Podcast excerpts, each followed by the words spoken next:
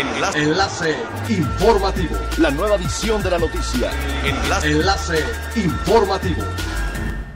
Hola, ¿qué tal? Muy buenas tardes. Les saluda Gladys Kolev. Este es el segundo resumen de las noticias más importantes que acontecen este jueves 12 de noviembre del 2020 a través del enlace informativo de Frecuencia Elemental.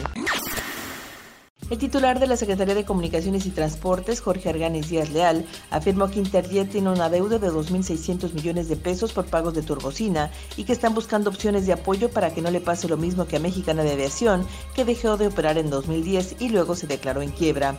El funcionario precisó que Interjet está en una crisis y es voluntad del gobierno tratar de apoyarlos, por lo que se trabaja junto con representantes del Servicio de Administración Tributaria.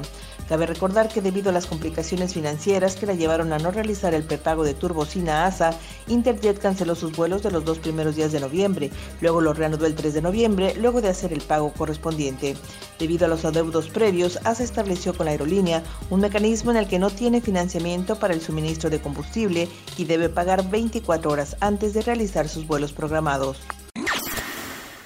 En Cancún continúa el aumento de turistas acompañado con la reactivación de los servicios de taxis desde el aeropuerto de Cancún hasta la zona hotelera y otros sitios cercanos. El gremio de taxi Aeropuerto Cancún es un sector que depende de manera directa del turismo y a medida que el flujo y la visita de turistas incremente, en esta medida aumentará el tráfico y el trabajo de los taxistas. Como resultado y respeto a las normativas de distanciamiento y en pro de evitar posibles contagios, cabe recordar que el gremio hotelero en Cancún solo se le ha permitido operar a un margen del 30% de la capacidad total de los hoteles. El director de la Zona Federal Marítimo Terrestre del Ayuntamiento de Benito Juárez, Wagner Elbión, informó que desde el pasado fin de semana trabajan para nivelar las playas públicas del destino en las cuales se formaron escarpes.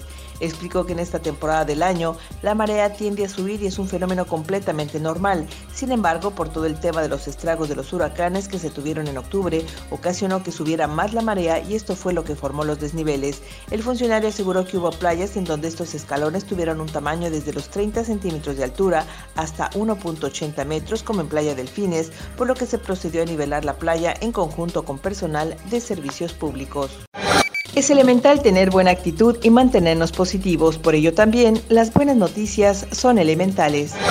Sputnik 5 fue la primera vacuna registrada para combatir el coronavirus. Ahora aseguran que esta presenta un 92% de eficacia, de acuerdo a los primeros resultados que se publicaron en el Centro de Gamaleya y el Fondo de Inversiones Directas de Rusia aseguraron que 16.000 voluntarios participaron durante esta fase 3 y los resultados se revelaron tras 21 días en los que se les aplicó la vacuna. Además, entre estos, se colocaron a 20 personas que con anterioridad dieron positivo por coronavirus. En cuanto a los efectos secundarios, aseguraron que estos no se contemplaban. Tal es el caso del dolor por la vacuna, gripa, calentura, cansancio, dolor de cabeza y debilidad. Sin embargo, no pasaron a mayores.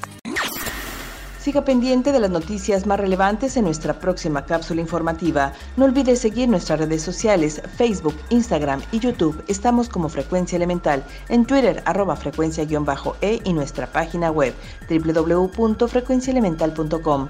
Se despide Gladys Kolev y no olvide que es elemental estar bien informado. Enlace. Enlace informativo. La nueva edición de la noticia. Enlace. Enlace informativo. Es elemental que te conectes a nuestra frecuencia a través de www.frecuenciaelemental.com. Frecuencia Elemental. El cambio eres tú.